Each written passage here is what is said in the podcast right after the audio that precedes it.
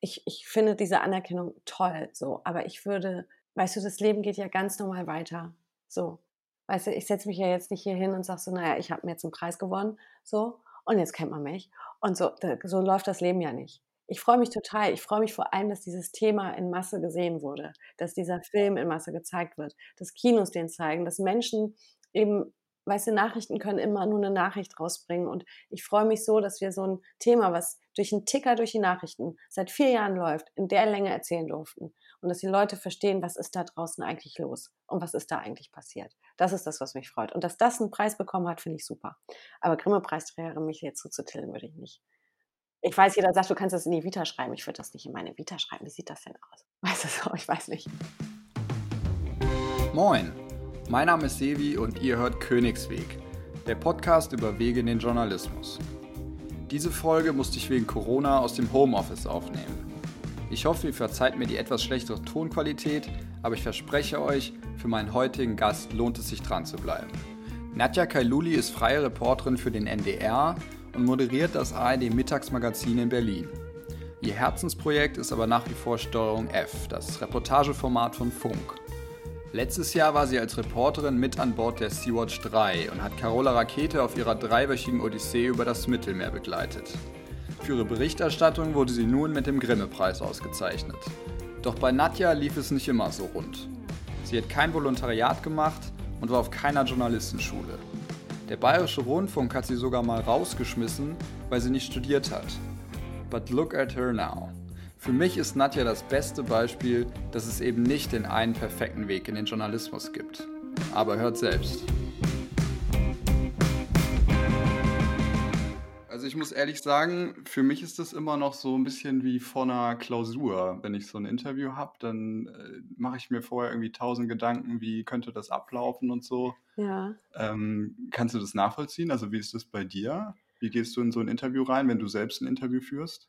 Ähm, es kommt drauf an. Also wenn ich jetzt draußen auf dem Dreh bin für eine Reportage, dann mache ich mir natürlich schon Gedanken. Du weißt ja, was du haben willst. Also du weißt ja oft, was du, was du erzählen willst oder warum du jetzt zu dieser Person fährst. Aber ich, ich schreibe mir zum Beispiel dann keine Fragen auf oder so. Das, mhm. ähm, das mache ich nicht. Und ja, das ist dann halt einfach jemanden Fremdes treffen und ein Gespräch haben und wissen, worauf es hinführt. Aber dadurch, dass ich jetzt den neuen Job beim Mittagsmagazin habe und ich da viele Interviews dann haben werde mit Politikern, da kommt jetzt auch bei mir das Klausurgefühl hoch, ähm, weil man sich da natürlich ganz anders darauf vorbereiten muss. Ähm, und ja, weil man schon natürlich, ich treffe ja auch nicht alle Tage irgendwie einen äh, Ministerpräsidenten. Und ähm, da bin ich schon auch ein bisschen nervös gewesen, muss ich sagen.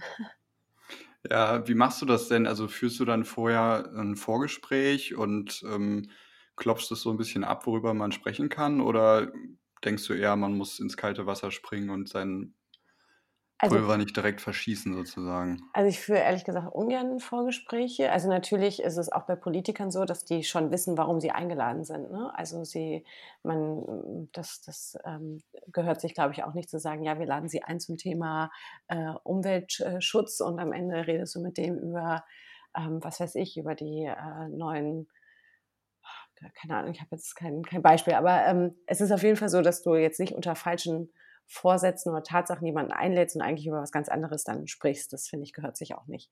Hm, man, man sagt das Thema schon, warum man jemanden einlädt und worüber man sprechen will, aber ich gehe nie die De Detailfragen durch.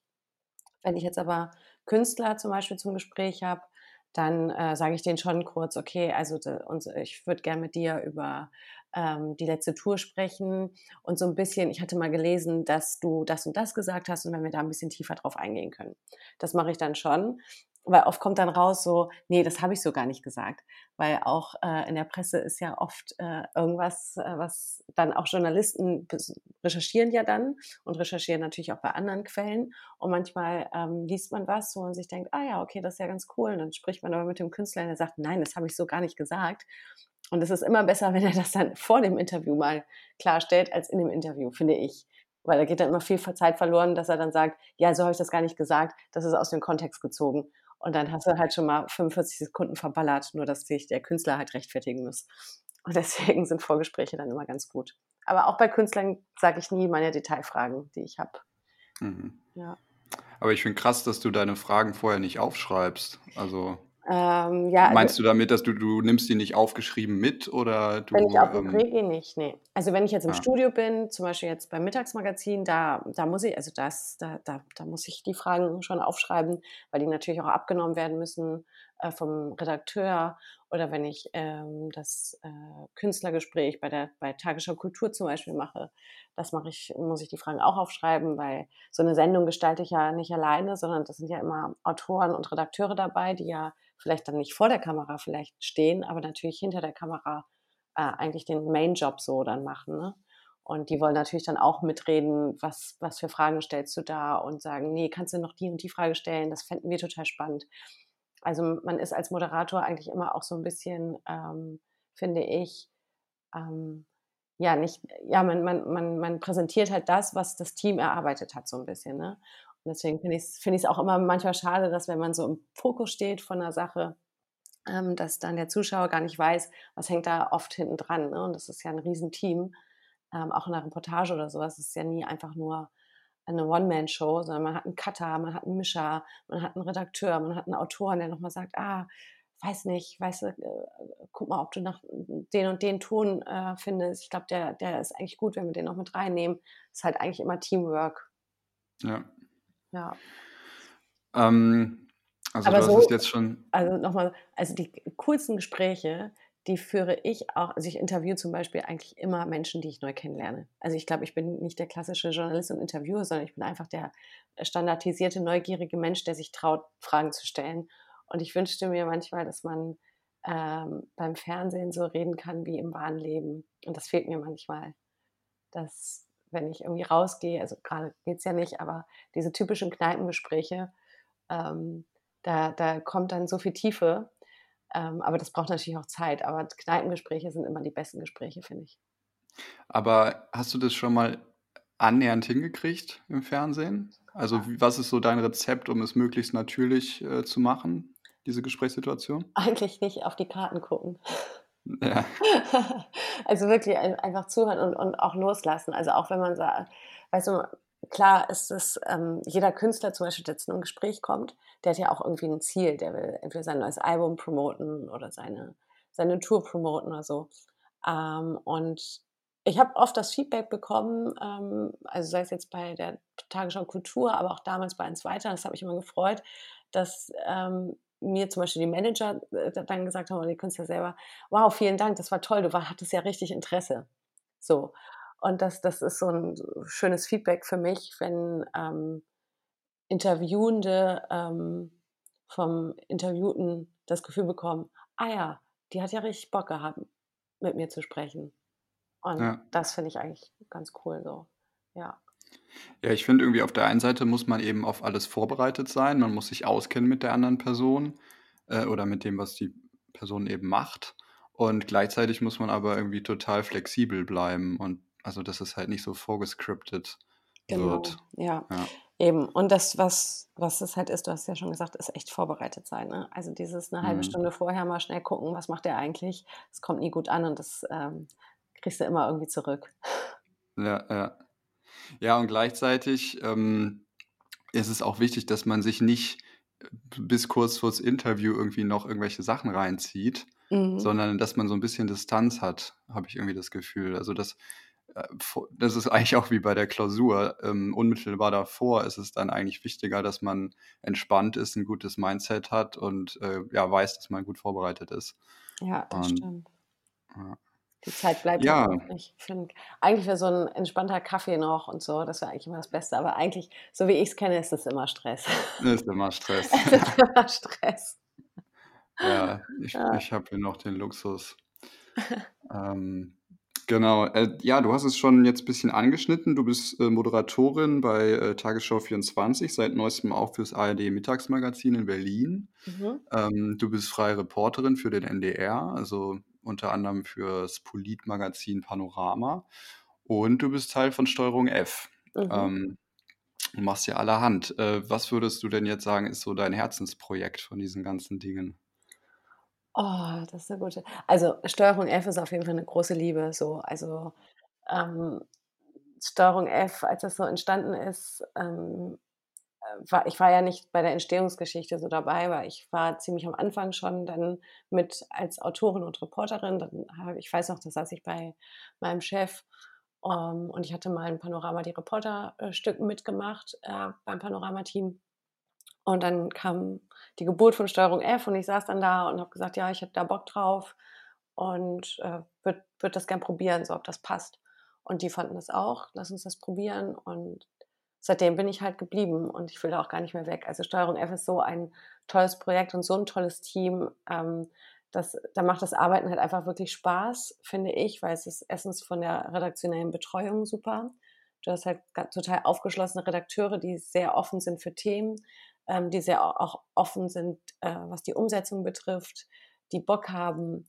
Und da, wenn du bei Steuerung F zum Beispiel sitzt, dann achtest du nicht auf die Uhr. So, du hast, klar hast du auch manchmal Tage, wo du denkst, so, oh, scheiße, ey, ich komme hier nicht weiter und gehst nach Hause, aber sonst ist es einfach schön, in diese Redaktion zu kommen und ähm, das fehlt mir gerade auch total.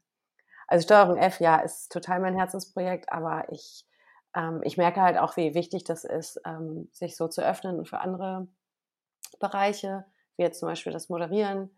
Ähm, das, das ist äh, natürlich bin ich da jetzt nicht wie ähm, als Reporterin bei Steuerung F wenn ich beim Mittagsmagazin bin, dann kann ich natürlich nicht sagen, ey Digga, Alter, was geht ab? Ähm, das kann ich bei Steuerung F. Ich, ich bin bekannt dafür, dass ich oft Digga sage, glaube ich. So mit meinem Film. Es geht beim Mittagsmagazin natürlich nicht. Ähm, aber trotzdem ist es eine super Herausforderung und man lernt halt unfassbar viel. Es ist tagesaktuell arbeiten, es ist ein Nachrichtenmagazin, es ist komplett neu für mich. Das habe ich früher noch nie gemacht. Hm, und da lerne ich halt voll viel. Aber es ist natürlich jetzt eher, eher anstrengend, als dass es jetzt, ähm, dass ich da die ganze Zeit ähm, lächelnd am Schreibtisch sitze, weil ich da wirklich, da ist das Handy auch aus, da ist kein Instagram, da ist kein Facebook, da ist nicht mal kurz Brainstorm oder so, sondern da ist halt einfach ähm, arbeiten, arbeiten, arbeiten. Um 13 Uhr ist die Live-Sendung. Ja. Ähm, Nochmal zur Steuerung F. Wie würdest du das jemandem erklären, der das überhaupt nicht kennt, in so einem Satz? Ähm, Steuerung F ist ein Reportageformat, äh, das vom, von einer, äh, vom NDR produziert wird. Und da geht es um ja, äh, recherchierte Themen und die Recherche sozusagen ist die Story. Also es wird viel aufgedeckt, es wird viel aufgeklärt, ähm, es wird erlebt es wird mitgemacht, es wird hinterfragt. Ähm, man erlebt den Reporter halt einfach bei seiner Recherche und ähm, im besten Fall ist man auch dabei, wenn ein Ergebnis gefunden worden ist oder man bleibt dran, weil man sich hofft, vielleicht machen sie in einem Jahr ja nochmal einen Film darüber und vielleicht sind sie dann ein Stück weiter. Ja. Du hast auch mal gesagt, das ist so ein bisschen die Tochterredaktion von Panorama, kann man das so sagen?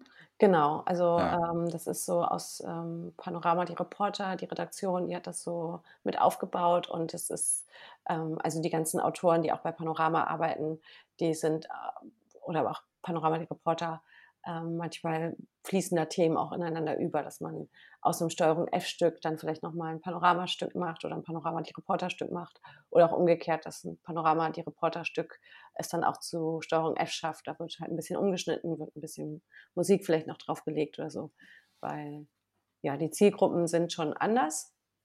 Ein bisschen Fernsehen und, und YouTube. Aber man kann jetzt nicht sagen, dass zum Beispiel YouTube nur, nur die äh, unter 20-Jährigen schauen. Also ich bekomme auch super viele Zuschriften von Leuten, die sind so äh, Mitte 40 oder so, die das auch gucken und Fragen haben.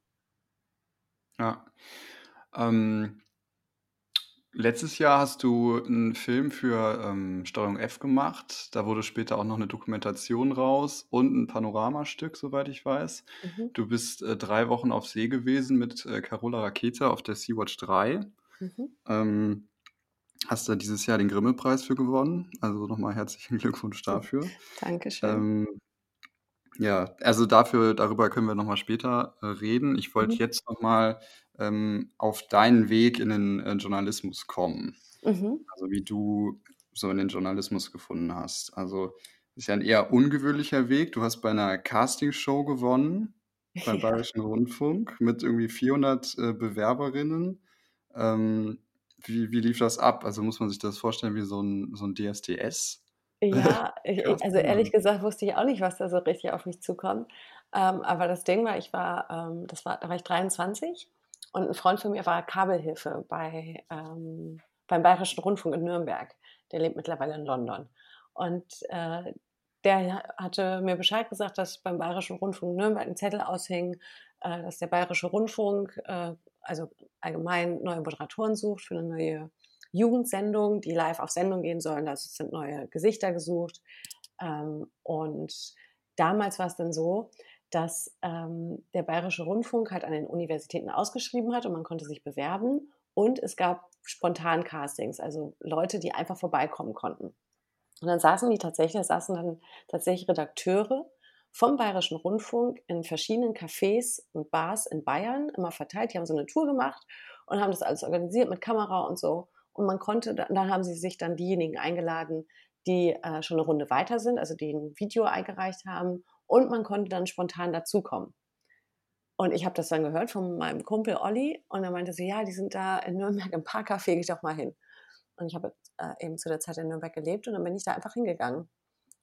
Und dann habe ich da, habe ich mich in eine Liste eingetragen, habe gewartet. Ich meine, das würde heute nicht nochmal passieren. Also so würde, glaube ich, kein öffentlich-rechtlicher Sender wahrscheinlich nochmal nach Moderatoren suchen. Ähm, aber es war sehr lustig und dann habe ich da vorgesprochen. Dann haben mir ein paar Fragen gestellt, haben die mir eine Aufgabe an die Hand gegeben. Da ging es um den Mietpreis in München. Da habe ich so eine Umfrage im Publikum gemacht und das war, glaube ich, ganz schlagfertig. Und dann haben die gefragt, bei welchem Radiosender ich arbeite. Und dann kam halt eben raus, dass ich überhaupt gar keine ähm, Allianzen in irgendeinem journalistischen Beruf hatte. Und dann haben du, hast vorher kein, du hast keine Praktika gemacht, du, da war keine nee. Journalistenschule, gar nichts. Ne? Gar du bist, nichts, nee, nee. Du hast vorher auch was ganz anderes gelernt, glaube ich, ne? Ja, ich war, also ich war schon immer auf der Suche, was soll ich eigentlich machen? Und ähm, ich war, ja, in der Schule war ich schon ein bisschen faul, ähm, aber nie dumm. also ich hatte immer Interesse und so, aber ich äh, habe mich sehr schwer damit getan, irgendwie mich einfach hinzusetzen und zu lesen und auswendig zu lernen. Und dieses auswendig lernen, das ist einfach für mich bis heute sowas, wo ich sage, nee, es liegt mir gar nicht, ich bin ein freier Redner. Und äh, das habe ich auch in der Schule gemerkt. Ich habe bei Aufsätzen immer gepunktet und so, aber wenn es um irgendwelche Formeln ging oder so, habe ich echt immer abgelust, ähm, weil man die eben auswendig lernen musste. Und dann habe ich nach der Real, also, also ich wollte dann mein Fachabitur machen und habe das aber abgebrochen, habe dann eine Ausbildung gemacht zur großen Außenhandelskauffrau. Ähm, und dann habe ich äh, in einer Agentur, in einer Werbeagentur gearbeitet als Assistentin der Geschäftsleitung. Und die haben mich dann aber rausgeschmissen, weil die Ehefrau, die fand das irgendwie nicht so cool. Ich habe nämlich, hab nämlich ihren Job übernommen, weil die gemerkt haben, so als Ehepaar kommt man nicht so gut bei Kunden an, dann taucht man dann als ah. Ehepaar auf und dann haben die entschieden, weißt du was, du machst jetzt die Finanzen, liebe Frau, und ich fahre weiter zu den Kunden und dafür brauche ich jemanden, der mir die Konzepte mitmacht und so. Und das war ich dann und das war dann fünfeinhalb Monate und dann haben die mich rausgeschmissen und dann war ich Weil sie eifersüchtig war. Ja, das war gar kein Grund, die war so viel, also weiß ich gar nicht. Also ich habe jetzt nicht mit ihrem Mann geflirtet, das ist ja. nicht. Aber ich glaube, sie wollte einfach selber wieder mit zu Kunden. Und ja, und dann war ich arbeitslos und dann kam der Bayerische Rundfunk. Mhm. Aber im Prinzip hast du da ja auch schon ähm, fast so eine Art Moderatorenjob gemacht, ne? dass du irgendwie zu den Kunden gefahren bist und das so presented hast. Also hast du, hast du da irgendwie schon gemerkt, dass das in dir schlummert? Oder wieso ist Olli darauf gekommen, dass das beim Bayerischen Rundfunk was für dich sein könnte? Ja, also ich glaube, ich meine, das Ding ist, ich bin ja in Nordrhein-Westfalen geboren und aufgewachsen. In Wermelskirchen, ne? In Wermelskirchen. Ich, ich komme genau. auch aus, ich komme aus dem Bergischen, ich kenne das natürlich. Du kennst das, ne? Wo ist deine Ecke? Äh, Wipperfürth, kennst du ja, das? Ja, kenne ich. Ja, Kennt klar. durch. Ja, genau, kenne ich. Warst du mal im Kesselhaus oder so? Ja, natürlich.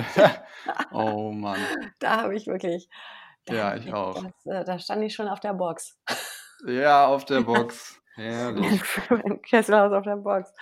Ich ja. wollte dich auch noch fragen, du, äh, hast du zufällig während deiner Schulzeit irgendwie mal Christian Lindner getroffen? Ja, den hatte ich, den habe ich, äh, mit dem bin ich Bus gefahren. Ich weiß nicht, ob der sich noch an mich erinnern würde, aber äh, mit Christian Lindner, mit dem war ich sehr oft im Schulbus. Mit dem habe ich auch schon mal gesprochen. Mhm. Und hier, wie heißt der andere Vogel? Also der heißt wirklich Vogel. Wie heißt der denn? Johannes Vogel oder so? Der ist auch. Weiß ich nicht. Warte mal ich kann mich nur erinnern, dass, dass ähm, Christian Lindner hat doch da dieses irre Video gemacht, wo er erklärt, dass er sich einen Porsche kaufen möchte mit diesen hochgegelten Haaren. Das muss ja echt die Zeit gewesen sein, wo du mit Ja. dem Schulbus gefahren bist. Genau, ja, ich kenne auch den, mit dem er es gemacht hat. Ja. Äh, der hat sich ja dann rauspixeln lassen. Bei dem habe ich sogar mal ein Praktikum gemacht, also bei seinem Kumpel. Ja. Ja, aber hier, jetzt sehe ich es. Johannes Vogel ist ein deutscher Politiker der FDP. Ja, der war nämlich auch bei mir. Hier, Aha. 29. April. Ach, der ist nur ein Jahr jünger, äh, älter als ich. Ist ja lustig. Die haben sich immer aufgeführt im Bus, als wären das die, als wären die viel, viel älter. Das ist ja nur ein Jahr. Auch- Ja, das habe ich auch gesehen. Ich glaube, Lindner ist Jahrgang 79 oder sowas. Ah ja, ist der?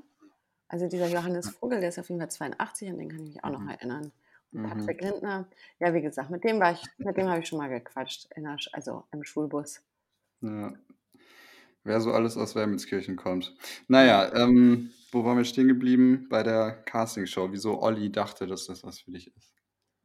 Wieso Olli dachte, ja, ähm, haben wir jetzt gerade eigentlich Patrick Lindner gesagt? Ich meine, wir meinen natürlich Christian Lindner, ne? Ja, ja, Christian. Christian. Patrick Vogel, jetzt alles durcheinander.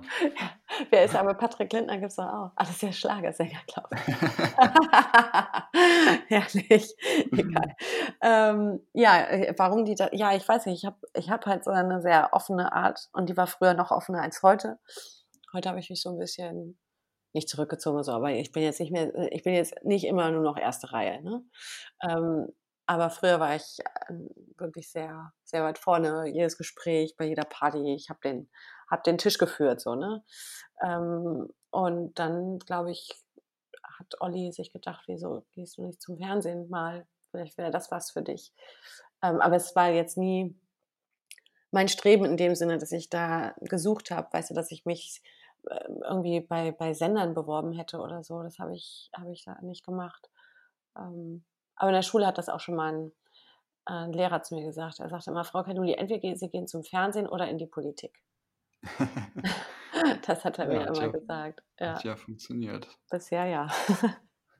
Ähm, aber beim Bayerischen Rundfunk gab es erstmal noch einen Rückschlag, oder? Ja, das, ähm, die haben mich dann, also es, ich habe da super viel gelernt und ich hatte da eine richtig tolle Zeit. Ähm, aber dann haben die irgendwann gedacht, nee, jetzt nicht mehr. Und die Art und Weise, ich weiß nicht, also ich will jetzt nicht gegen den Bayerischen Rundfunk haten, weil am Ende war das ja einfach eine redaktionelle Entscheidung. Ähm, aber es war natürlich für mich als junges äh, Ding, äh, war das natürlich ein Rückschlag, wenn du dann da sitzt und es heißt, ähm, ja, bis hierhin und nicht weiter. Und äh, ich kann mich noch erinnern an den Satz, äh, wir merken, Sie haben nicht studiert und wir sind öffentlich-rechtlich und wir müssen, wir sind, wir haben, wir machen Bildungsfernsehen und ähm, ohne Studium können wir das auch nicht rechtfertigen, dass Sie unser Gesicht sind. Und ich Mhm. saß dann nur und dachte so, und das fällt euch jetzt drei Jahre später auf? Das ist ja, Mhm. das ist ja super smart. Mm, Ja, und dann haben die mir halt ähm, äh, ja, nahegelegt, dass ich vielleicht studieren gehen soll oder dass ich vielleicht in eine Presseabteilung von einem Unternehmen gehen soll. Ähm, ja, das war nicht so cool.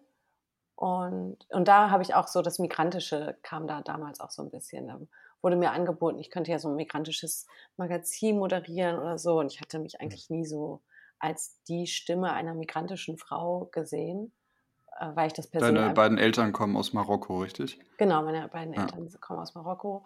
Aber für mich war immer egal, woher, also das war, also war schon immer egal für mich und es ist, war auch schon immer egal für mich, wie man jemanden, also ich wollte nie irgendwie ein Sprachrohr für etwas sein, so.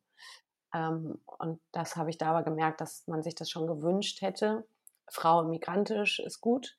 Und ich glaube, das gibt es auch immer noch, dass du so Quoten erfüllst und so. Und ich finde es auch wichtig, dass Vielfalt äh, auf dem Schirm herrscht ähm, in unterschiedlichsten eben Facetten. Ähm, aber ja, das war für mich, da konnte ich damals noch nicht so mit umgehen. Das ähm, war schon ein Schlag in dem Sinne, dass ich eigentlich gar nicht mehr beim Fernsehen arbeiten wollte. Also ich bin, weil du bist, weiß ich nicht, war, wie alt war ich? War 25 äh, oder 26 und dachte so, ja, super, was mache ich jetzt ähm, eigentlich? Und habe mich dann auch bei anderen Unternehmen beworben, aber die haben mich halt nicht mehr genommen. Gerade in Bayern, der Bayerische Rundfunk, der hat einen riesen Stellenwert in Bayern, so.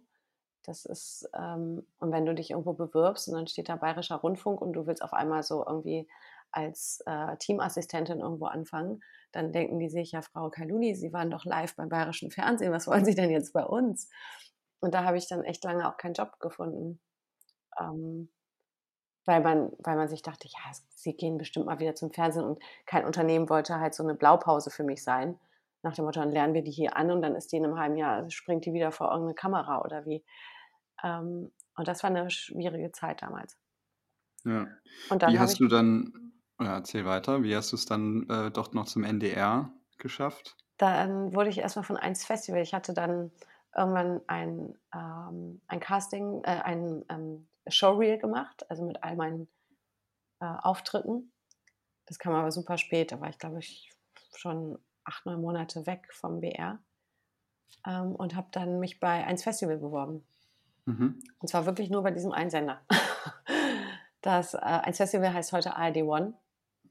Und das Online-Programm, oder? Von ja, der ARD damals gewesen. Das Digitalprogramm, genau. Es lief halt ähm, nicht analog, sondern digital. Also, nee, wie hieß das denn, wenn du, äh, wenn du, wenn du, ja, es hieß digital, ist doch digital gewesen. Wie hieß das denn?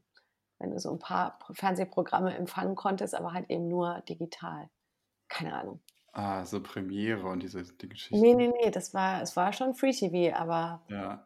weißt du, es, es konnte auch nicht jeder empfangen, glaube Ich glaube, es ist vor meiner Zeit, ehrlich gesagt. ja, es ist schon lange her. Heute gibt es nur noch Netflix. Ja. Ja, es war halt, ähm, ja, ein Festival, heute heißen die ARD One. Und die haben mich dann dazu eins weiter gemacht, ne? So ein Genau. Interviewformat. eins weiter und eins weiter gefragt und dann haben die mir auch ziemlich schnell ein eigenes Reportageformat an die Hand gegeben. Und ähm, ja, und dann kam das. Und dann hatte ich irgendwann Bock, ähm, woanders zu leben. Also ich hatte noch nie den Drang auszuwandern. Ich mich, bin nicht der Mensch, der sagt, oh, ich will irgendwann mal zwei Jahre in New York leben oder ich will mal nach Australien oder so und da leben. Ich wollte immer schon eigentlich in Deutschland leben und auch leben bleiben. Ähm, aber ich hatte immer den Drang, dass ich äh, nach Hamburg wollte. Weil Hamburg war so die erste Stadt, die ich so immer wieder besucht habe als Tourist. Einmal im Jahr, zehn Jahre lang bin ich einmal im Jahr nach Hamburg gekommen, weil ich es hier so nett fand.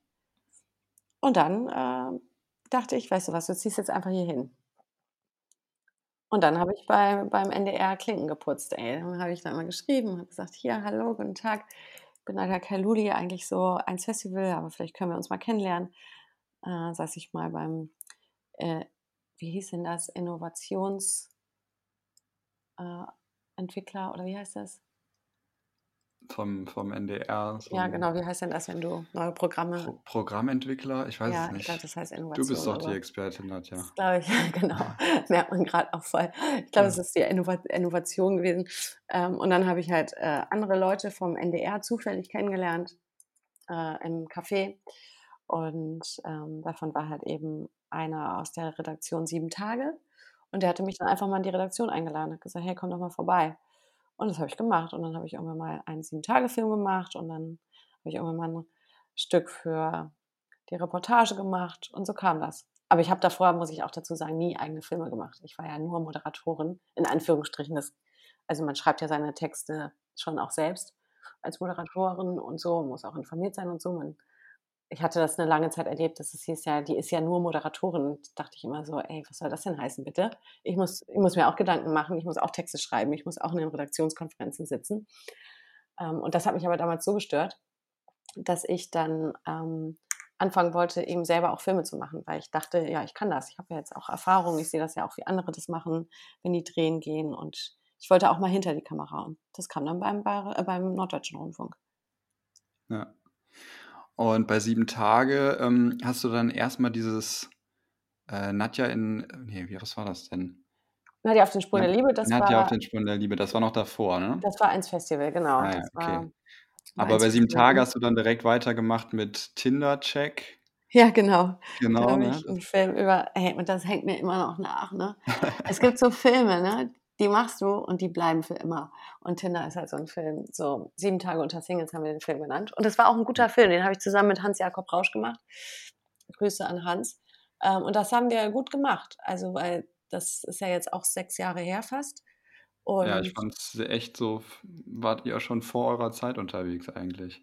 Ja, und das, haben, das war ja so die Hochzeit von Tinder. Die kam ja so vor fünf, sechs Jahren, fing das ja in Deutschland erst so an, dass alle so drüber gesprochen haben, so, ja, was ist jetzt dieses Tinder und was macht man da und zweit nach links mhm. und zweit nach rechts. Da hat man das noch richtig erklären müssen, ne? So, was ist das? Ja, ja. Und ähm, wir haben dann diesen Film gemacht und ich finde auch, dass wir den gut gemacht haben, weil wir den halt wirklich sehr authentisch und echt erzählt haben, so an, an mir, an der Reporterin und dann aber auch so im Text so klar gemacht haben, so, äh, wie ist das, ne? Wie ist das, wenn man anhand von so einem Handy und äh, Fotos meint, was zu finden und wie man sich dann am Ende des Tages selbst mit sich auseinandersetzt. Und das ist ja heute immer noch so, so dieses, ja, ich sehe hier, glaube ich, ganz gut aus und dann swipest du und swipest du und dann hast du schon 13 Matches und du guckst aber trotzdem weiter. Du weißt ja nicht, wer Neues dazukommt. Und es ist die ganze Zeit einfach ein Ego-Booster und gleichzeitig ein Ego-Killer. also ich glaube, es tut einem, also es ist gut, dass es das gibt, glaube ich, aber es hat auch was mit uns gemacht. Anyway, der Film war, war ganz gut, aber er trägt, also er läuft immer. Ich bin vor, vor Corona, ich weiß noch, die letzte Kneipe vor Corona, ich gehe rein, eine Frau steht da und die guckt mich an und die nimmt mich einfach in den Arm und meint so, oh mein Gott, dieser Film tat mir so gut, ich habe mich so wiedererkannt. Und es ist mir so, es ist mir so oft passiert, dass Leute mich irgendwie abends irgendwie darauf ansprechen, weil man das halt so schon sehr, also viele benutzen das. Und ich war vor kurzem auch auf Tinder ähm, und da wurde ich auch sofort, sofort erkannt. Das war echt heftig. äh, aber ich finde, es war irgendwie ein sehr relevanter Film, also damals und immer heute noch äh, aktuell. Also da musst du dich, glaube ich, nicht für schämen. Ähm, ja. Du hast aber dann später äh, noch einen weiteren, also du hast ja mehrere sieben Tage äh, Filme gemacht. Einer davon hieß ähm, Retten auf dem Mittelmeer. Mhm. Das war, glaube ich, 2016. Mhm. Und ähm, ja, jetzt letztes Jahr warst du wieder drei Wochen unterwegs. Äh, eher unfreiwillig drei Wochen, wie wir alle wissen. Die Irrfahrt der Sea-Watch 3 äh, mit Carola Rakete. Ähm, mit den Film hast du mit Jonas Schreieck gemacht. Äh, mhm. ist ja irgendwie auch jetzt so ein zentrales Thema für dich geworden, oder? Wie kam das, dass du. Dass du meinst die Seenotrettung? Die Seenotrettung, ja, weil ich meine, mhm. 2016 hast du die sieben Tage gemacht und jetzt ähm, dieses große ja. Film. Ja, ähm, genau. Also 2016 bin ich bei SOS Mediterranee mitgefahren. Äh, da war noch Harris äh, Craig dabei vom WDR. Das war eigentlich eine WDR-Produktion. Und dann habe ich dann raus aber nochmal für sieben Tage was gemacht, was mich sehr gefreut hat. Und ich glaube, jeder Journalist, der einmal so bei so extremen Berichterstattungen dabei war, der bleibt auch dran äh, und verfolgt das.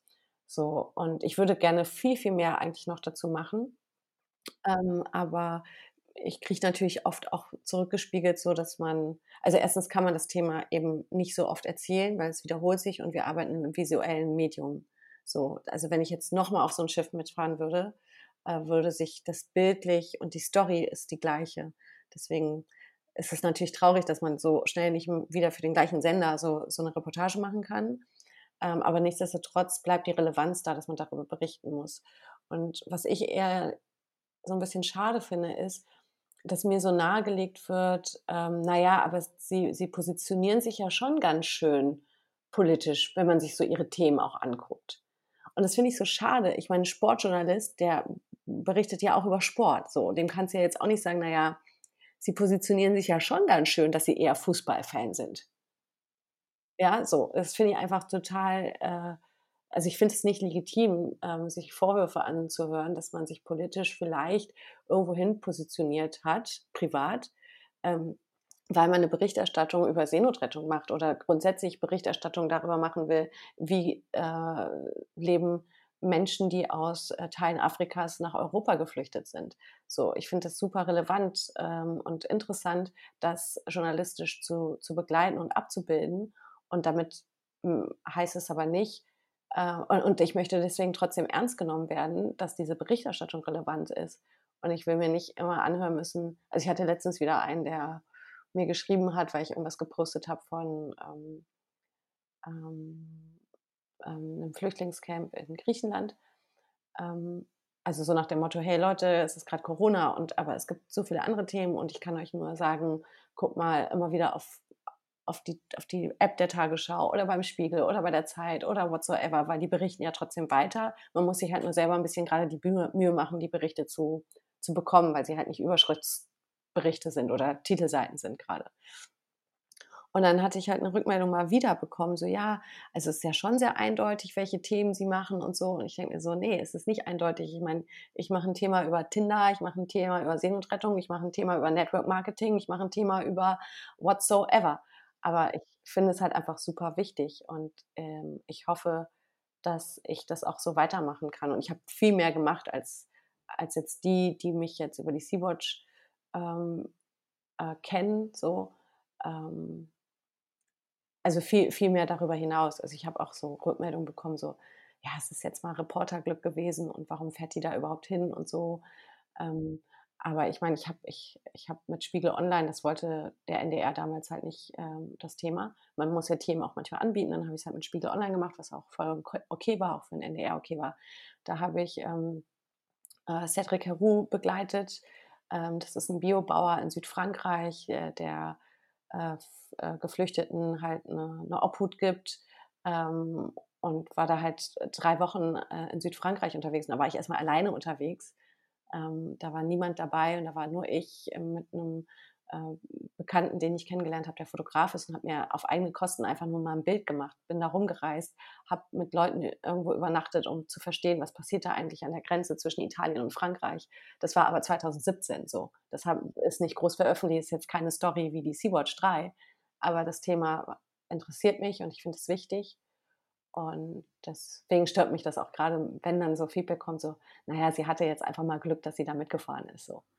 Ja, aber ich finde es ja eigentlich auch das Normalste der Welt, ähm, dass man als Journalist irgendwie ein ähm, Fachgebiet hat oder ein Thema, was einen bewegt und ähm, wo man sich eben viel mit auseinandersetzt. Also absolut. Ähm, wie, äh, wie hast du dich denn auf diese Mission vorbereitet? Also kann man sich da überhaupt darauf vorbereiten? Ähm, welche Fähigkeiten braucht man, um so einen Krisenjournalismus zu machen? Hm.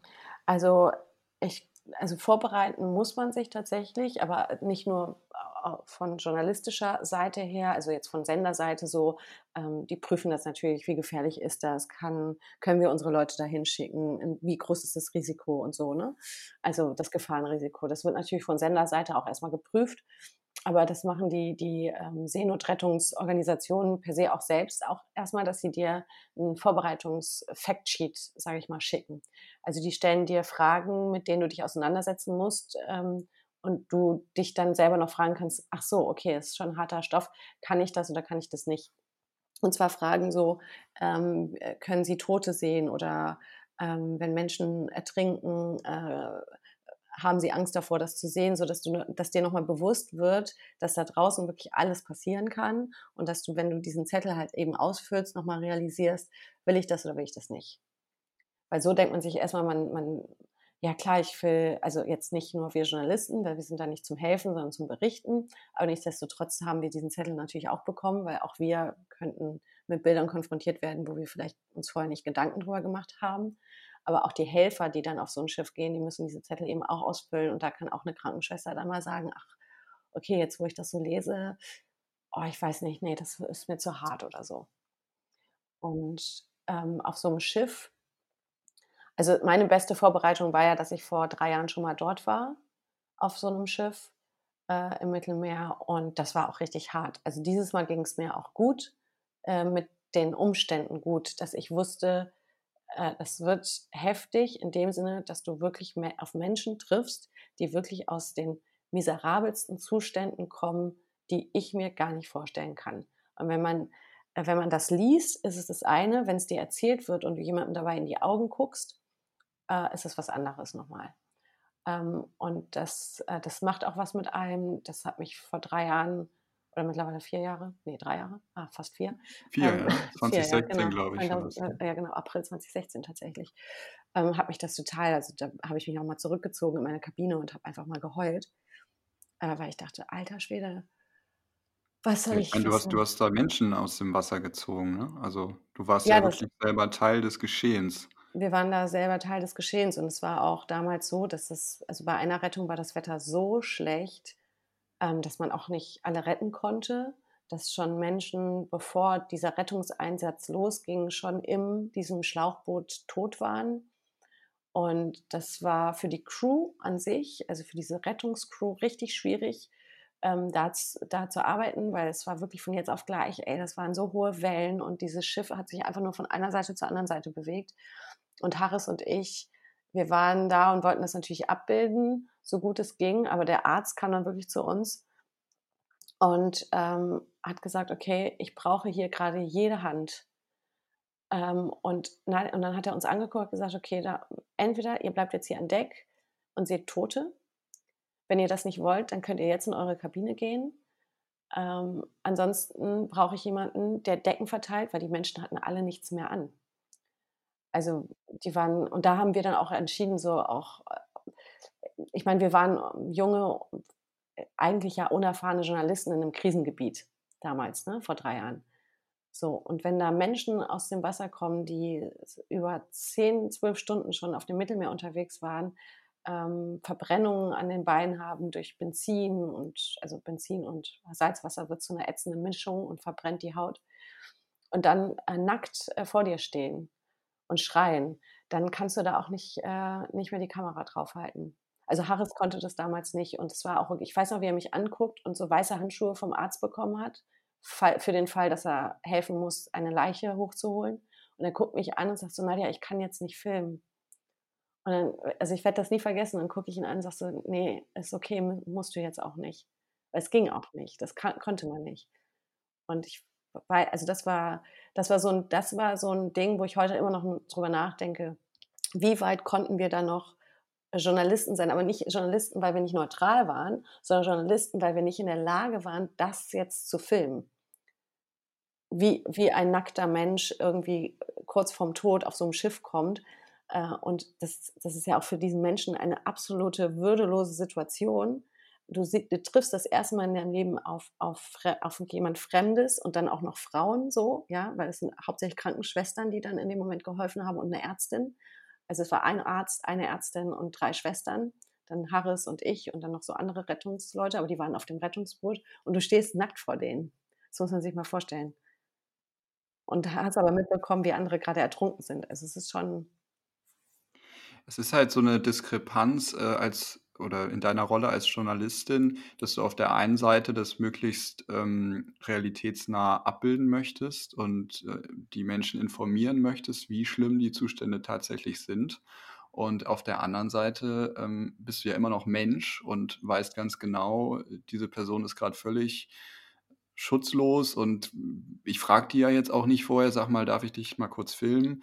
Und also das stelle ich mir wahnsinnig schwer vor, das abzuwägen und letztendlich kann man das auch, glaube ich, nur selber entscheiden in der Situation. Also weil meine Frage wäre jetzt auch gewesen, wie gehst du damit in deiner Rolle als Journalistin um, wenn du selber so Teil des Geschehens wirst, äh, wenn du von einem Arzt ähm, aufgefordert wirst oder gebeten wirst, ey, wir brauchen jetzt hier jede Hand und du. Mhm. Ja. ja, das Gute war damals, dass es so, also das hat sich in den letzten vier Jahren auch super, also diese Debatte darum, wie weit darf Journalismus gehen, ne? Also oder wo hört Journalismus auf? Das ist ja eher die Frage. Die Debatte gab es vor vier Jahren in dieser Intensität, fand ich, gab es die noch nicht. Da war noch gewünscht, da war noch eher so der Drang danach, wir brauchen Reporter, die mal mitmachen, die mal eintauchen, die mal miterleben.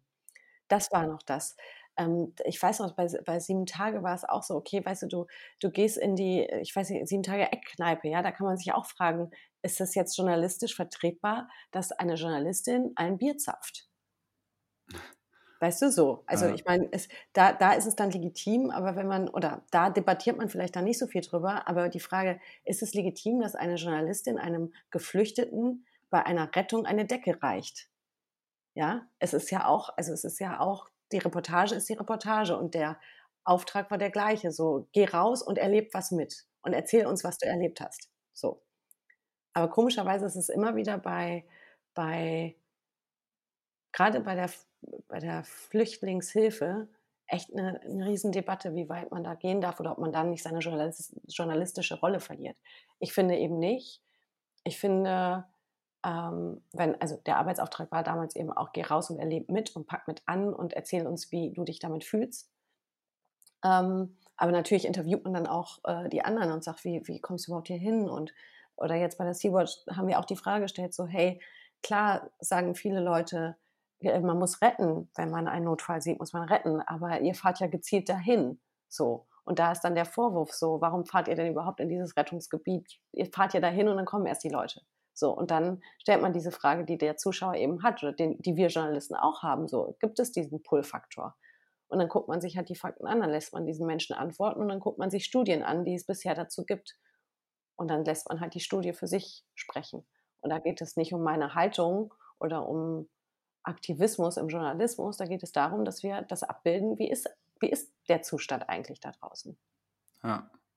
Ich muss auch sagen, an der ähm, Doku, die ihr jetzt als letztes gemacht habt, ähm, also es waren ja mehrere Stücke, es war ein 45-minütiges Stück für Steuerung F und dann eben diese äh, lange Doku. Und was ich daran echt toll fand, war, dass ihr so im Hintergrund geblieben seid. Also mhm. man, es gab ja keine Erzählerstimme, es gab, also es gab nicht diese klassische ähm, Reporter-Situation, dass du irgendwie in die Kamera sprichst und sagst, so, wir sind jetzt hier auf der Sea-Watch, sondern ihr habt wirklich die Menschen zu Wort kommen lassen, ihr habt die Bilder für sich sprechen lassen, ihr habt die Crew ähm, zu Wort kommen lassen. Also das fand ich irgendwie viel, es hat mich persönlich viel mehr bewegt und ähm, ja, war für mich auch als ähm, Rezipient irgendwie ein größerer Mehrwert. Mhm. Ähm, da wäre jetzt auch meine Frage, wie habt ihr das geschafft, so einen Zugang zu den Menschen zu bekommen? Also mhm. vor allem mhm. zu der, also erstens zu der Crew, aber auch ähm, zu den geretteten Menschen.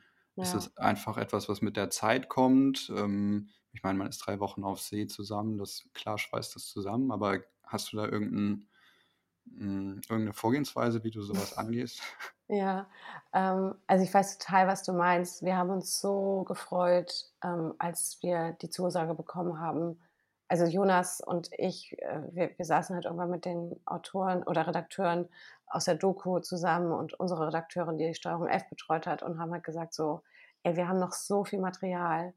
Und dadurch, dass ja dieses, diese, diese Reise der Sea-Watch zu so einer Odyssee wurde und auch zu so einem Politikum wurde, das hätten wir ja vorher nie gedacht, ähm, war, war es dann auch so wichtig oder waren wir halt auch in der journalistischen Pflicht, in der Reportage wirklich eher das abzubilden, was hat sich so abgespielt an Bord mit den Verhandlungen, mit der Polizei, wie entscheidet die Kapitänin und so. Und da war so wenig Raum dafür, äh, die, die Menschen einfach wirklich mal zu Wort kommen zu lassen. Und in der deswegen ist für uns die Doku halt auch einfach so ein, so ein Riesengeschenk damit, da deswegen, weil der Zuschauer, der das sieht, einfach so wirklich mal dabei sein kann in einer Art und Weise. Weil so, wie es da abgebildet wird, eben, klar, wir haben Musik eingesetzt, so, das wollten wir aber auch, ähm, aber wir haben halt eben keine Off-Stimme oder so, sondern du bist halt einfach dabei und bist halt irgendwie so auf diesem Schiff und das, was uns entgegengekommen ist, haben wir versucht, so da dem Zuschauer jetzt so entgegenzubringen. Und wie wir damit umgehen und wie wir Nähe aufgebaut haben. Also ich glaube, es ist erstens immer eine Art und Weise des Miteinander Umgehens. So, also Jonas und ich sind sehr offen und freundlich und respektvoll und wir haben uns halt immer wieder, also du hast ja jeden Morgen so eine Sitzung dort und du stellst dich dann eben vor als Journalist und gibst eben erstmal jedem so seine Freiheit und sagst, wir sind hier, wir dürfen hier drehen von Sea-Watch aus, aber wer von euch sagt, ich habe da keinen Bock drauf, das akzeptieren wir, der zieht sich zurück oder den gucken wir, dass wir ihn raushalten und so.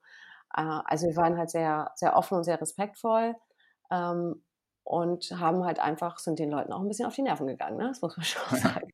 halt immer wieder so, hey Oskar, ich weiß, aber können wir, können wir uns mal unterhalten, deine Sicht ähm, äh, der Dinge bekommen und so. Und Jonas war auch super, dass er halt immer, wenn zum Beispiel gerade eine Essensausgabe oder so war, dass er dann gesagt hat, hey, okay, komm, Oskar verteilt jetzt Essen, mit dem sprechen wir jetzt. So, und dann kommen halt so Gespräche. Wer war Oskar? War das der Kapitän oder? Nee, Oskar war der, ähm, der das Schlauchboot äh, gefahren hat, der ah, Jurastudent, ja. ähm, der so die Haltung hat, so ja, ich helfe lieber anderen Menschen, auch wenn ich vielleicht weil man wusste ja, dass es, äh, dass es eventuell halt strafrechtliche Folgen geben kann. Ne? Nach 2018, als das erste Mal so Schiffe festgesetzt worden sind und so, wusste man ja, ah, okay, wer jetzt noch mit einem Seenotrettungsschiff rausfährt, der könnte eventuell auch in irgendeinen strafrechtlichen Prozess äh, reinkommen. Ob man jetzt verurteilt wird oder nicht, ist die andere Frage, aber äh, Strafprozesse könnte es geben. Ähm, und da hat Oskar halt einfach so eine ganz klare Haltung gehabt und gesagt, ja, aber ich lieber habe ich so einen Prozess am Hals, als dass ich zu Hause sitze und sage, ich mache das jetzt nicht. So, ne? Und dann kommt man halt so ins Gespräch. Und natürlich macht die Zeit auch was aus. Drei Wochen, ich würde nicht sagen, dass drei Wochen zusammenschweißen in dem Sinne. Also Jonas und ich, das hat uns zusammengeschweißt als Team, so dass wir, weil wir waren ja natürlich auch am Limit und dachten so, wie jetzt fährt die heute wieder nicht rein? Ach so, ach scheiße und so, ne? Du willst ja auch irgendwie, du dachtest, wir dachten, wir sind da vielleicht so eine Woche, aber nicht drei. So, damit habe ich überhaupt nicht gerechnet. Und ähm, weil so ein Schiff ist so eng, ey, du kannst dir da richtig auf die Nerven gehen. Ja, das kann und, ich mir vorstellen. Äh, das ist eben, äh, zusammenschweißen würde ich es dann nämlich eben nicht sagen, sondern man muss halt echt gucken, dass man da dann noch den Moment hat, wo man sagt, ja, Rakete, ey, ich weiß, wir wollen jetzt wieder den Puschel an deinen, an deinen Hosenbund und wieder ein Mikrofon dran. Weißt du, das geht super auf die Nerven, weil der ist es so egal. Die macht da ihren Job, die ist Kapitänin, die muss da halt E-Mails schreiben, äh, irgendwie funken oder so. Und wenn wir auch die ganze Zeit dazwischen funken, ist das eher nervig als angenehm. Mhm. Aber ja, haben wir halt irgendwie hingekriegt. Also das, das kann ich auch verstehen, dass ihr ähm, so der Crew versucht, auch irgendwie auf, zu, auf, die Nerven zu gehen, um da irgendwie dran zu kommen. Und ich meine, das mhm. ist euer Job als Journalisten. Aber ähm, wie habt ihr das mit den äh, Geflüchteten gemacht? Also ja, das haben wir auch. Also ich habe oft die Frage bekommen, gerade von jüngeren Zuschauern, so, aber wie, wie haben sie sich dann gefühlt, so die Leute dann einfach so zu filmen und so eine Fragen zu stellen? Und äh, wir haben die Leute vorher auch gefragt. Also Jonas war da auch super. Der ist immer, der hat ja sehr oft einfach so mal, saß er irgendwo und hat einfach mal die Kamera angemacht und so. Aber er hat halt einfach sich vorgestellt. Der hatte auch Visitenkarten, weißt du, es ist auch eine Sache des Respekts. So, man geht dann zu denen hin und wir uns vorgestellt, hallo, ich bin Nadja, hallo, ich bin Jonas, wir sind aus Deutschland, wir sind Journalisten, wir machen einen Film. Die sind ja nicht doof, weißt du, die, wenn du sagst, du bist Journalist und machst einen Film, dann wissen die, ah ja, okay. Und wenn ihr sagt, ihr wollt nicht, dann verstehen wir das, dann gibt uns einfach ein Zeichen, weil wir können jetzt nicht jeden die ganze Zeit auseinanderhalten, wenn wir hier so diese Gruppenmeetings filmen aber wenn ihr merkt, ihr fühlt euch gerade nicht wohl, dann gebt uns ein Zeichen oder setzt euch hinter die Kamera oder so. Und Jonas hat Visitenkarten verteilt, weißt du, hat gesagt, hier, das bin ich so. Und, und dann haben wir halt Gespräche halt irgendwie geführt. Du, du, ist, du bist ja da die ganze Zeit zusammen, weißt du? Und ich wollte auch nicht sagen, okay, ich komme jetzt nur für ein Interview und dann haue ich wieder ab in meine Kabine, sondern du willst ja erle wirklich erleben, was da passiert. Und deswegen sitzt du dann mit auf dem Boden und du isst auch mit denen, weißt du, und du verteilst auch Essen mit, weil du lebst ja auf diesem Schiff. Du gehst ja danach nicht ins Hotel und sagst, okay, Drehtag ist zu Ende und morgen um 7.30 Uhr ist wieder Drehbeginn. So funktioniert das ja dann nicht. Und dann ähm, hat zum Beispiel eBay, der ist jetzt in, äh, das ist der, der mit dem dunkelblauen Shirt, der von äh, der Folterei in Libyen, in Libyen spricht, ähm, der hat uns das vorher mal erzählt, so, aber erst nach Tagen. Der hat erst nach einer Woche das erste Mal mit mir gesprochen. Und das hat er dann auch erklärt. Er hat gesagt, weißt du, ich, ich war so lange in Libyen, da darfst du eine Frau noch nicht mal angucken als Schwarzer. Da kriegst du, wirst du, wenn das jemand sieht, dass du nur eine Frau mal kurz nur deine Augen sich dorthin bewegen, dann kriegst du schon einen, einen, eine mit dem Stock. So. Und dann hat er gesagt, ich fiel das so schwer, einfach mal mit, mit mir zu sprechen, weißt du? So mit der Ärztin auch. Das fiel, fiel ihm wirklich schwer. Nicht traumatisiert, ihn, ja. Ja, und dann hat er irgendwann mit uns gesprochen und, und dann hat er uns so seine Geschichte erzählt und haben wir gefragt, würdest du uns das auch vor der Kamera erzählen? Um, ähm, und dann hat er gesagt, boah, ich würde da gern drüber nachdenken und hat dann einen Tag drüber nachgedacht und dann kam er und meinte so, ja, wenn ihr wollt, können wir jetzt reden. Hm. So. Und ja, ja, ich erinnere mich an ihn. Hat er das nicht auch erzählt mit dem, wo sie so mit Wasser vollgesprüht genau. wurden? Und ja, ja. Mhm, genau. Ja, er, er hatte auch echt ein sehr, sehr gutes Englisch, ist mir aufgefallen. Also, ja, er kam halt ja. aus dem ähm, englischen Teil Kameruns oder kommt ja. aus dem englischen Teil Kameruns und ist auch deswegen äh, geflohen, weil da halt mhm. so bürgerkriegsähnliche Verhältnisse sind, so zwischen dem französischen und englischen Part. Und da ist er dann also dann geflüchtet. Mhm. Nee, muss ich wirklich sagen, das habe ich vorher so irgendwie nie gehört. Also so einen direkten Zugang und wo, wo mhm. Menschen, denen sowas passiert ist, irgendwie so zu Wort gekommen sind. Ich glaube, das ist sehr einzigartig, auch in der Situation, wie ihr das da ja. erlebt habt. Ähm, wie bewertest du denn die deutsche Medienberichterstattung zu dem Thema insgesamt? Oh Gott, wie soll ich das sagen? Ähm, Also ich glaube, die allgemeine Berichterstattung zu dem Thema ist einfach, dieses Thema begleitet uns jetzt seit so vielen Jahren. Ähm, die ersten Seenotrettungsschiffe sind, glaube ich, 2000, also 2016 oder 2015 vielleicht sogar auch losgefahren, deutsche Rettungsschiffe. Also seit über vier Jahren sind Menschen aus der Zivilgesellschaft im Mittelmeer unterwegs mit Spendengeldern und retten Menschen in Seenot, die aus Libyen geflüchtet sind. Ähm und ich finde, es wird berichtet, aber natürlich verstehe ich, ich verstehe beide Seiten. Ich verstehe den Drang danach, dass man mehr berichten müsste eigentlich, weil es hört ja nicht auf. Es ist nicht, es ist, es ist kein One-Hit-Wonder, weißt du, es ist, es passiert andauernd jeden Tag und äh, mit, mit, mit, dem, mit den schlimmsten Ausmaßen so. Ähm, aber es ist auch einfach ein Zustand, der einfach da ist, glaube ich. Und ich glaube, Medien tun sich manchmal schwer, darüber zu berichten, weil sich so, weil sich nichts verändert. Also wir wissen, es ist da und es ist manchmal einfach, einfach nur noch eine Meldung. Und selbst die Meldungen sind nicht konsequent da, aber ich also ich bin da nicht, ich bin da, ich bin da nicht in der, in, also ich spüre da jetzt nicht, dass ich irgendwie sage, das will ich verurteilen.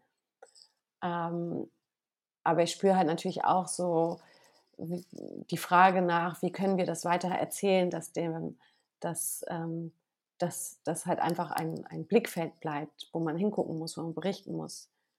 Ähm, aber es ist, glaube ich, schwierig für, für Journalisten, weil sich halt, weil sich halt die Geschichte an sich, also gerade für es, ist, es, ist, es hört sich jetzt auch äh, ein bisschen äh, plump mal bescheuert an, aber weißt du, wieso, wir sind beim Fernsehen und ähm, es gab zum Thema Seenotrettung einfach schon super viele Reportagen und die Bilder sind ja eben immer die gleichen. Mhm. Ne? Also bis auf dem Schiff. es ist, es ist halt keine, genau. es ist keine wirkliche Nachricht mehr, die irgendwie nee. die Leute aufschreckt in ihrem Alltag, weil sie halt genau wissen, was passiert und das aber ja verdrängen. Ja. Ähm, also eine Sache, die mir in Erinnerung geblieben ist, du warst ja auch beim Presseclub ähm, letztes Jahr ja. und bist da, finde ich, ziemlich unmöglich behandelt worden. Also von dem ähm, äh, Christoph von Marschall vor allem, vom mhm. Tagesspiegel, der ja sehr, eine sehr, sehr konservative Haltung hat, der ja praktisch gesagt hat, Mensch, ihr wart da drei Wochen im Mittelmeer unterwegs, da hättet ihr doch nach Bremen fahren können, ja. äh, wenn es mit Italien nicht klappt. Und wenn's, und dann, äh, wenn da irgendwie was auf der Nordsee passiert, kann ja ein Hubschrauber kommen und euch retten. Also völlig absurd. Und aber auch die ähm, Gesprächsführung von äh, Volker Harris, der eigentlich als Moderator äh, ja dafür verantwortlich ist, dich dann vielleicht mehr zu Wort kommen zu lassen. Also ich hatte irgendwie das Gefühl, da sitzen ähm, zwei alte weiße Männer äh, und, und äh, es ist irgendwie alles so derselbe Quark. Ähm, was hat das mit dir gemacht? Glaubst du, der, der deutsche Journalismus muss diverser werden? Ähm ja, das Ding ist halt, also ich merke, ich habe ja auch gemerkt, das war ja überhaupt nicht meine, meine, meine es war ja gar, überhaupt keine Glanzleistung, mich da hinzusetzen. So.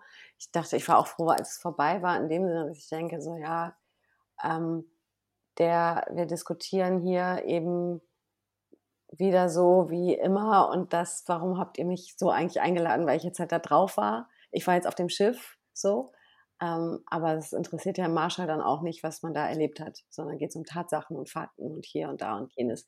So und ja, so what, bitteschön. Also ich habe mir auch gedacht, so, hallo, darf ich jetzt auch mal was sagen? aber ähm, ja, ich will das jetzt auch nicht, will, will ich meine, will das jetzt auch nicht äh, öffentlich äh, zu schlecht machen. Aber klar, ich finde, natürlich muss es diverser werden, aber ich habe auch gemerkt, so, also jetzt mal abgesehen, also mal weg von dem Thema, von dem Thema, vom Inhalt, sondern überhaupt von der Aufmachung von so einem Presseclub. Ähm, ja, es muss halt immer irgendwie, die geben sich, glaube ich, größte Mühe, dass da mindestens eine Frau sitzt, weißt du? Und ähm, ja, keine Ahnung, also aber auch der, der, der öffentlich-rechtliche Rundfunk insgesamt und der deutsche Journalismus. Also ich meine, man sieht jetzt, wenn man sich auf ein Volontariat bewirbt, ähm, beim NDR oder so, dann steht da, wir begrüßen äh, Leute mit Migrationshintergrund und äh, mit körperlichen Behinderungen. Und also man merkt irgendwie, da wird versucht, auch eine Quote zu erfüllen.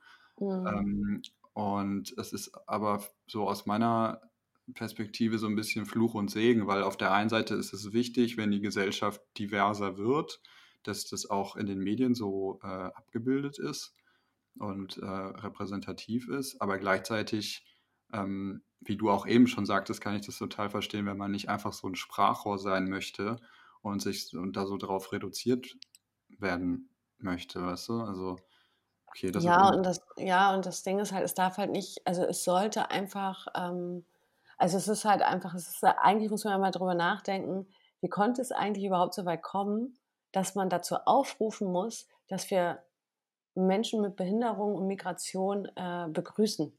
Ja, also die waren ja vorher auch schon da. Warum hat man die, also warum, warum war, wurden die eigentlich vorher nicht wahrgenommen, nicht gesehen? Weil ich glaube nicht, dass die sich vorher nicht beworben haben. Ja, so, und das ist ja eigentlich das, äh, ja, das ist irgendwie, das, das ist so eine Frage, die ich mir stelle. Und ich glaube, weißt du, ein, ein, ein also ich, ich, also ich kann nur von mir sprechen. Natürlich würde ich mir wünschen, dass der Norddeutsche Rundfunk diverser würde. Ja, ich würde mir wünschen, dass eben es nicht nur eine migrantische Tagesschausprecherin gibt und ein paar andere, die dann halt bei Tagesschau 24 sich erstmal ausprobieren dürfen. Ja, so warum, warum äh, kann das Nordmagazin ähm, ja, und dann hat man halt Jared Dibaba und so. Also ich will das jetzt nicht verurteilen oder sowas, aber ich finde auch, das ist, der ist noch nicht, der Norddeutsche Rundfunk ist noch nicht divers genug. Also alle öffentlich-rechtlichen sind noch nicht divers genug. Aber ich finde es auch nicht gut, wenn man sich jetzt so Quotenmenschen reinholt. Ich bin kein Freund von so Quotendingern äh, nach dem Motto, ja, wir brauchen jetzt auch mal äh, eine, also wie gesagt, wir, also wir haben ja immerhin hier Lena Zawakis, die haben wir jetzt. Ja, so eine migrantische Tagesschausprecherin. Ja. ja Pina Atalay. Tagesthemen. Tagesthemen, ja. Ja. Also ich glaube, da geht noch viel mehr, aber ja. ähm, ich finde, es sollte eigentlich gar kein Thema sein. Also da, worüber ich mich jetzt zum Beispiel beim RBB sehr gefreut habe, als ich jetzt zum Mittagsmagazin gekommen bin, das war, als, dass die nicht einmal thematisiert haben, woher ich eigentlich komme oder woher meine Eltern kommen. Es wurde einfach gar nicht thematisiert. In keiner Pressemitteilung steht da irgendwas drin. Weißt du so? Es ist halt einfach Nadia Keludi so. Die haben wir, die wollten wir jetzt haben, die ist da. Und die wollten wir jetzt nicht, weil sie eine Frau ist oder weil sie migrantisch ist oder so, sondern ich hoffe, sie wollten mich einfach, weil sie dachten, ja, die ist cool. So, egal woher meine Eltern kommen, egal welche Hautfarbe ich habe, egal welche Haarfarbe ich habe und egal, ob ich welches Geschlecht ich habe. So, und natürlich muss man natürlich darauf achten, klar, ich, ich höre jetzt schon die Hater, ja, aber man muss ja irgendwo anfangen und so. Natürlich, ich finde auch, man muss zum Beispiel, YouTube ist so ein super Thema, YouTube ist so männerdominiert ähm, von den Zuschauern, aber auch von den, von den, von den Themen, wie, also darüber haben wir auch bei Steuerung F mal gesprochen, ey, dass es echt heftig ist, wie wenig Frauen YouTube gucken. Aber weil halt auch, weil auch die ganzen Formate und so so sehr auf, auf Männer sind. Und dann gibt es so Analysen und dann heißt es ja, wenn es um emotionale Themen geht, wenn es halt um äh, wenn die, die Bildsprache eine hübsche ist, und so, dann erreicht man Frauen. Und ich habe mich damit überhaupt nicht angesprochen gefühlt. Da sage ich so, was ist, was ist das für ein Klischee? Ja, also ich glaube, wir sind da einfach noch nicht, noch nicht, wir sind schon weit gekommen, aber da ist noch viel zu erreichen und zu verstehen, wie man Gender ähm, gestalten kann, äh, wie man eben Gleichberechtigung gestalten kann in visuellen Medien. So, ja, ja. Das, ist, das ist auf jeden Fall noch ein Weg. Ja, hoffen wir, dass es, dass es besser wird. Ja, aber ähm. dazu würde ich gerne noch, aber weißt du, was ich zum Beispiel damals zurückgespielt bekommen habe beim Bayerischen Rundfunk, ich weiß es noch, da hat einer zu mir gesagt, du hast den Job ja nur bekommen, weil es dein Ausländer bist. Hm. Weißt du, und ähm, ich glaube, dass einige tatsächlich, die in der gleichen Bewerbungsphase sind, und das fände ich gefährlich, wenn das eine Haltung wird, so, ja, ich habe ja eh keine Chance, weil die nehmen wahrscheinlich den, den Migranten. Hm, ja. Weißt du, so. Und das habe ich das auch. Dreht das sich so ich, um. Das ne? dreht sich so um und das darf nicht passieren. Ja. Ähm, das darf nicht passieren, dass es dann so, wie man mir das damals gesagt hat, naja, du hast den Job nur bekommen, weil du ein Ausländer bist, ja. Nicht, weil du jetzt, weil die halt jemanden gebraucht haben, der in diesem Vierer-Moderatorenteam mindestens ein Migrant. Ja. So, und das, das, ist, das darf so weit nicht kommen, dass andere sich ausgeschlossen fühlen, nur weil sie eben keinen Migrat Migrationshintergrund haben. da jetzt eine Lösung zu finden, wie man das jetzt hier irgendwie so, ich bin, ich sitze nicht in der Personalabteilung, aber das wollte ich nur mal so als Andeutung machen, dass ich das nicht cool fände, wenn sich das dahin entwickelt. Ja, ich weiß genau, was du meinst. Eben auch für beide Seiten, weil die einen äh, äh, haben die Ausrede, ja, ich hab, bin nicht reingekommen, weil ich kein Migrant bin und die für die ähm, Menschen mit Migrationshintergrund ist es immer so, der Schatten, der über einem äh, schwebt, ja, äh, Ja. vielleicht ist es doch nur jetzt mal. Und man muss vielleicht verstehen, dass nicht jeder, der so aussieht, als hätte, ein, als hätte er einen Migrationshintergrund, auch wirklich einen Migrationshintergrund hat. Also ein, ein ähm, äh, weißt du, wenn, wenn da, keine Ahnung, ein, ein dunkelhäutiger ähm, Arzt, ja, der sieht sich einfach als Deutscher so. Aber wir wollen dann sagen, ja, aber der hat ja auch Migrationshintergrund und hat es so weit geschafft. Nein, der ist einfach in Hamburg geboren, groß geworden äh, und hat deutsche Eltern. Punkt. Weißt du? Und das, das ist halt eben auch das, dass man so eine Bewerbung, zum Beispiel, wenn ich jetzt eine Bewerbung sehen würde heute und da steht, wir bevorzugen Frauen mit Migrationshintergrund. Ich würde mich wahrscheinlich gar nicht angesprochen fühlen, weil ich finde, ich habe ja gar keinen Migrationshintergrund. Ich bin einfach Deutsche. So, ich habe den deutschen Pass, ich bin hier geboren. So. Ja. Und da muss man vielleicht, also da, naja. Ich habe mal die ähm, Alena Jabarin, ich weiß, ich weiß nicht, ob ich sie richtig ausgesprochen habe, Mhm. Ähm, habe ich mal kennengelernt in äh, Berlin bei so einer Konferenz und die hat ja direkt nach dem äh, Volo so eine Undercover ähm, gemacht in einem Mhm. ähm, Flüchtlingsheim hier in Hamburg und war auch auf der Balkanroute unterwegs. Und die hat das damals auch so ein bisschen so erzählt, ja, ich kam frisch aus dem Volo, also das ist jetzt eigentlich nicht ein, ein Film, den man dann jemandem direkt äh, anvertraut, aber äh, ich, kon, ich kann eben fließend Arabisch ne, und äh, Mhm. Das Aussehen passt und dann haben die mich das so machen lassen. Und ähm, das ist mir irgendwie sehr im Kopf geblieben, dass ich immer gedacht habe, irgendwie ist es paradox, es hat ihr so Türen geöffnet, die anderen verschlossen geblieben sind. Ähm, aber es, sie wurde auch natürlich in eine Schublade gesteckt, ja. Und es Mhm. wird dann sicher wie bei, wie bei dir beim Bayerischen Rundfunk immer irgendjemanden geben, der sagt, ja, so, wenn ich Arabisch könnte, dann hätte ich hätte es auch machen können. Und äh, dass eben nicht gesagt wird, die hätte es gemacht, weil sie einfach eine gute Journalistin ist. Mhm. Ja, klar, und zum guten Journalismus gehört ja auch eine, eine, eine, also, weißt du, es kann ja nicht so weit kommen, dass man, wenn man schon Skills mitbringt und sei es, wenn es dann halt die Sprache ist, ja, da, natürlich will man daraus profitieren. So, das ist natürlich auch was Tolles. Das ist ja was, weil, weißt du, so, wow, du bist zweisprachig aufgewachsen, wie toll ist das so? Ja, Ähm, voll. und ich hoffe, dass sie halt einfach dann das machen konnte, weil sie eben diese Skills hatte. Super, die spricht Arabisch, wir brauchen dringend jemanden, der Arabisch kann.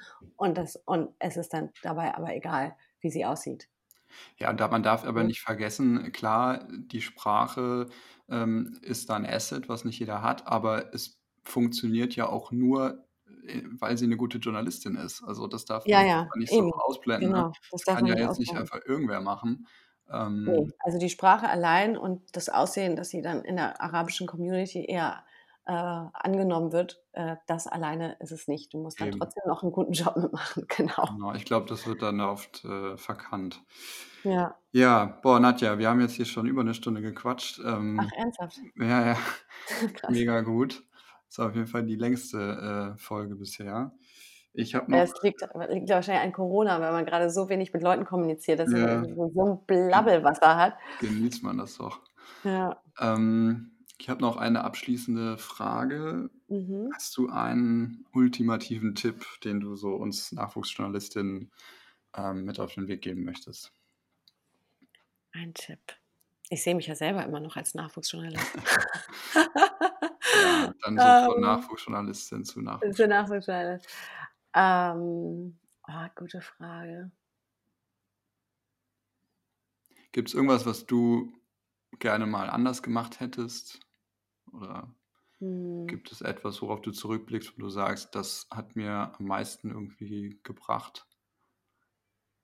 Also am meisten hat mir die Neugier und Mhm. dranbleiben. Also wirklich, das ist, ich hätte nie gedacht, also sorry, ich hätte nie in meinem ganzen Leben gedacht, dass ich heute mal äh, oder überhaupt einen Grimme-Preis ja. bekomme, einen Kinofilm gemacht habe und heute beim Mittagsmagazin moderiere. Hättest du mich das vor drei Jahren gefragt, hätte ich gesagt, no fucking way. Da wusste ich, ich hatte Zeit, ich wusste nicht, ob ich, da, wenn wir mal beim Klopapier kurz landen wollen, ich hatte Zeit und da habe ich nur zweilagiges Klopapier gekauft, weil vierlagiges war einfach viel zu teuer für mich. Ja, ich hatte auch Zeiten im Journalismus, da war ich schon beim NDR, da war ich auch schon beim WDR, da wusste ich zeitweise nicht, hm, es wird schwierig, gerade die Miete zu bezahlen. So, also du bist freier Journalist, du hast keine äh, geregelten Einkünfte. Wenn du nichts machst, dann kommt auch nichts rein. So. Und die Phasen hatte ich auch. Und ich bin trotzdem dran geblieben. Weißt du, wie ich meine? Und ich habe mich aber auch, und vielleicht ist es, ich hatte viele Angebote damals als Moderatorin äh, für private Fernsehsender. Da hatte ich echt, ich hatte etliche Castings und Angebote.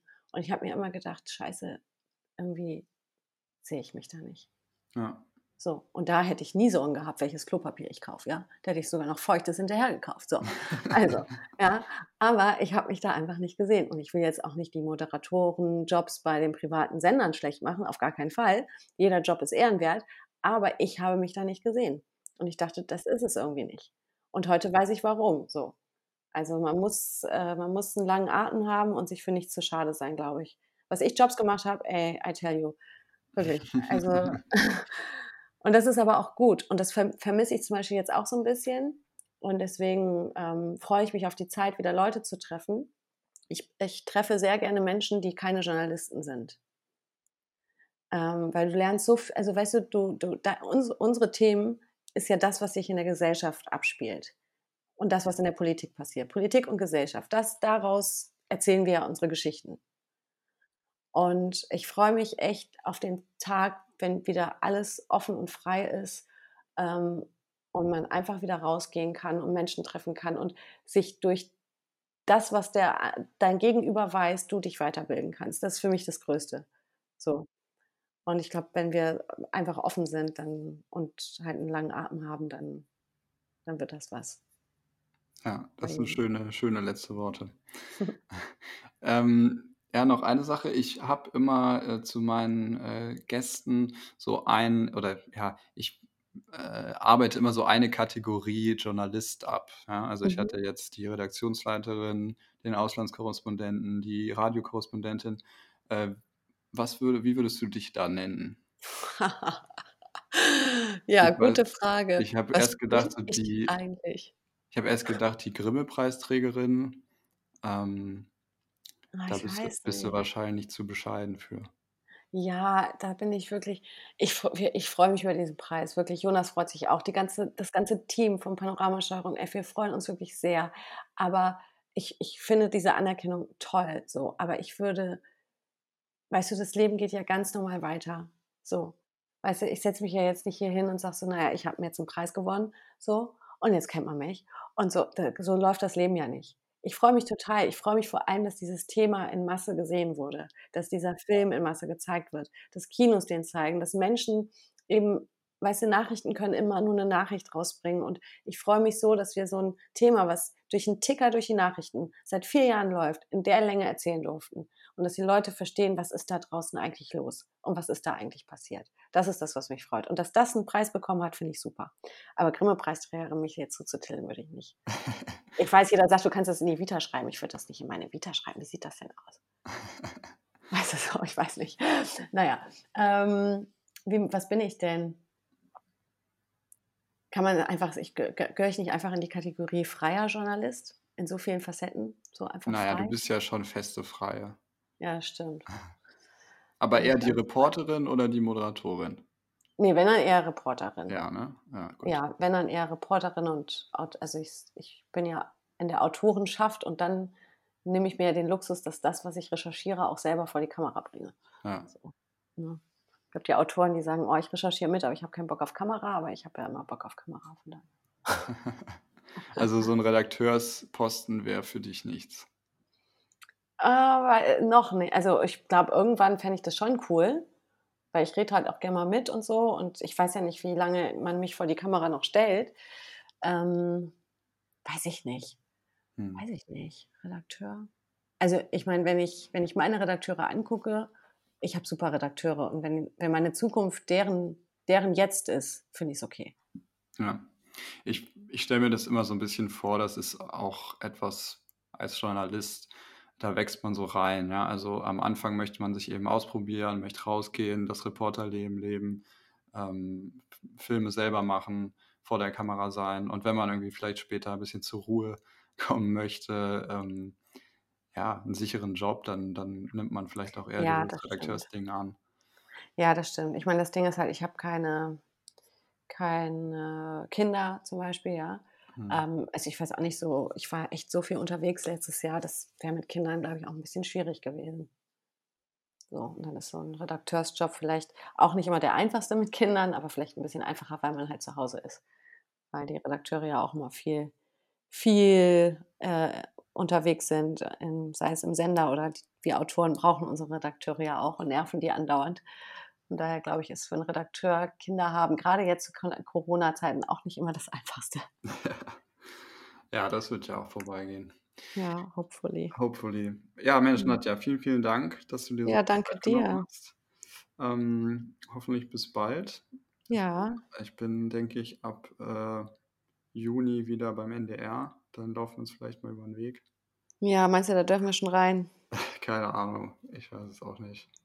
Es ist, äh, jetzt gerade ist alles zu, außer die Tagesschau oder so, oder wie muss man sich das vorstellen? Ja, soweit ich, also ich glaube, wer wirklich systemrelevant gerade nur aus dem Sender arbeiten kann, der geht rein. Hm. Ähm, aber alle anderen sind schon angehalten, bitte von zu Hause zu arbeiten. Ja. Dann danke für deine Mühe, nicht? Sehr gerne. Also dann, schönes Wochenende. Bis Ja, bald. ciao, ciao.